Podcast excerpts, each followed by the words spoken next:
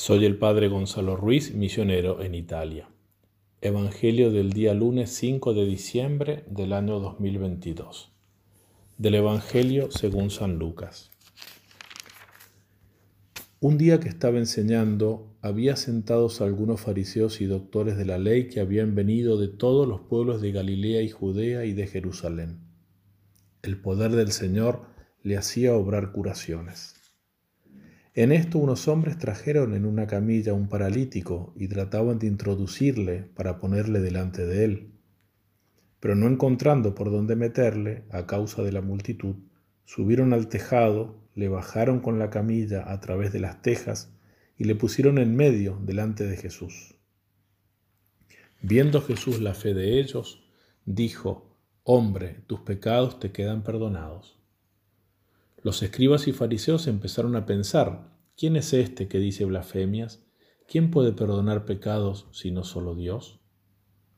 Conociendo Jesús sus pensamientos, les dijo, ¿qué estáis pensando en vuestros corazones? ¿Qué es más fácil, decir tus pecados te quedan perdonados o decir levántate y anda? Pues para que sepáis que el Hijo del Hombre tiene en la tierra poder de perdonar los pecados, dijo al paralítico, a ti te digo, levántate, toma tu camilla y vete a tu casa. Y al instante, levantándose delante de ellos, tomó la camilla en que yacía y se fue a su casa glorificando a Dios. El asombro se apoderó de todos y glorificaban a Dios, y llenos de temor decían, hoy hemos visto cosas increíbles.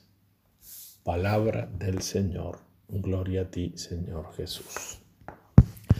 La liturgia de hoy nos presenta un milagro impresionante, la curación de este paralítico que tiene lugar en Cafarnaún, milagro que también está narrado con algunos otros detalles en los otros dos evangelios sinópticos, el Evangelio de San Mateo y el Evangelio de San Marcos. El texto que nos presentará la liturgia de hoy es el de San Lucas. Veamos las actitudes de los personajes que intervienen en esta escena del Evangelio, en esta escena clásica del Evangelio tan famosa. Veamos en primer lugar las actitudes ante Cristo que tienen el paralítico y los hombres que, lo llevan, las actitudes ante Cristo que tienen por otra parte los enemigos de Jesús, los escribas y fariseos, y las actitudes del mismo Jesús. En primer lugar, la actitud del paralítico y de los que lo llevan son actitudes principalmente interiores y son tres actitudes fundamentales. En primer lugar, la fe. Ellos creen que Jesús tiene poder para hacer el milagro y para curar al paralítico.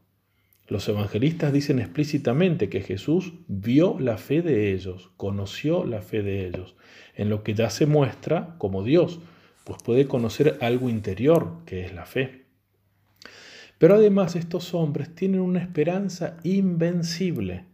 Ellos confían tanto en el poder de sanar de Jesús que nada los detiene.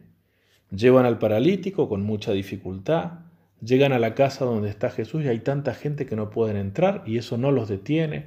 Dan la vuelta, buscan cómo hacer, suben al tejado, desarman el techo y bajan al paralítico con cierto peligro incluso delante de Jesús.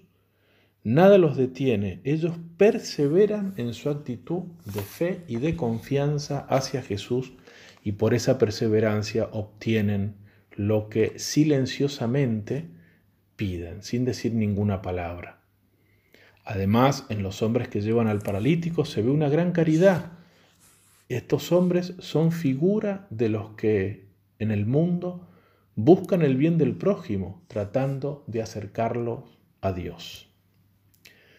Por otra parte, en segundo lugar, las actitudes de los escribas y fariseos delante de Jesús son totalmente opuestas. Ellos están espiando a Jesús, quieren casarlo en alguna falta, se escandalizan de él, lo acusan de blasfemar, porque Jesús dice que perdona los pecados.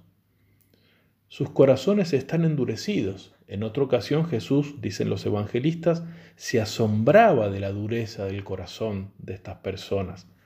Ellos veían los milagros de Jesús y en vez de convencerse y creer en Él, lo odiaban más y más, porque se sentían desplazados por Él en su autoridad delante del pueblo, delante de la gente. Y esta actitud de ellos va a ir aumentando a medida que avanza la vida pública de Jesús. Por ejemplo, cuando Jesús resucita a Lázaro, un milagro tan patente, deciden matarlo porque la gente creía en Jesús a causa de ese milagro e incluso deciden matar también a Lázaro, dice el evangelista San Juan, porque muchos creían en Jesús por el testimonio de Lázaro. Y cuando Jesús, una semana, unos días antes de su pasión, entra triunfante en Jerusalén y lo aclaman como Mesías, las autoridades del pueblo de Israel le dicen, hazlos callar, que no te aclamen así, haz que se callen. Y Jesús dice, si estos callasen, hasta las piedras gritarían.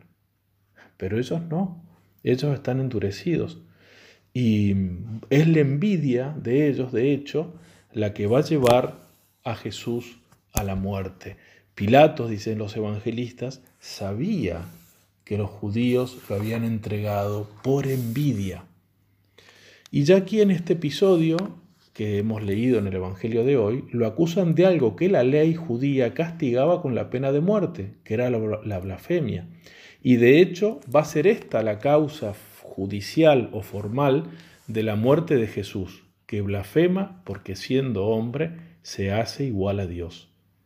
De hecho, cuando Él se manifestará en su proceso ante los judíos, ante el Sanedrín, cuando lo sentencian a muerte, se manifestará como Mesías, el sumo sacerdote dirá, rasgándose las vestiduras, ¿qué necesidad tenemos ahora de testigos? Hemos oído nosotros mismos la blasfemia.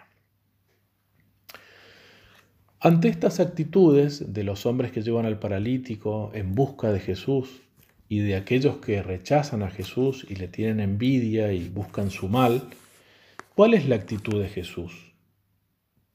Jesús es sumamente bueno y misericordioso con el paralítico. Se compadece de él, lo cura y al mismo tiempo es sumamente severo con los fariseos. Pero además Él les demuestra a todos claramente que Él es Dios y que tiene poder de curar tanto el cuerpo como el alma. Lo demuestra porque conoce los pensamientos de los fariseos. ¿Qué estáis pensando en vuestros corazones? Y eso demuestra que Él es Dios, porque Dios lo ve todo, aún nuestros pensamientos, como decíamos en el catecismo. Se los demuestra además porque lo cura de hecho, haciendo un milagro extraordinario. Levántate, toma tu camilla y vete a tu casa. Y el paralítico da un salto, toma su camilla y se pone a caminar. Un milagro nunca visto. Y demuestra así que como tiene ese poder, está por encima de la naturaleza creada. Es Dios y entonces si es Dios, tiene también el poder de perdonar los pecados, porque esa es la parte de verdad que tienen las críticas de los fariseos. Nadie puede perdonar los pecados sino solamente Dios. Pero este hombre que está ahí delante de ellos, Jesucristo, es un hombre verdadero, pero es también Dios verdadero. Es muy interesante la pregunta que les hace Jesús cuando ellos piensan mal de Él. ¿Qué es más fácil? ¿Decir tus pecados te quedan perdonados o decir levántate y anda? Porque es verdad que decir, decir tus pecados están perdonados es más fácil que decir estás curado, porque el estar curado se debe demostrar externamente y visiblemente. En cambio, el perdón de los pecados es algo invisible. Pero ambas cosas son muy difíciles de hacer curar un paralítico así, solamente lo puede hacer Dios y perdonar los pecados solamente los puede hacer Dios. Y Jesús quiere enseñar también que esas las enfermedades como la muerte misma han entrado en el mundo a causa del pecado, como dice el libro de la sabiduría.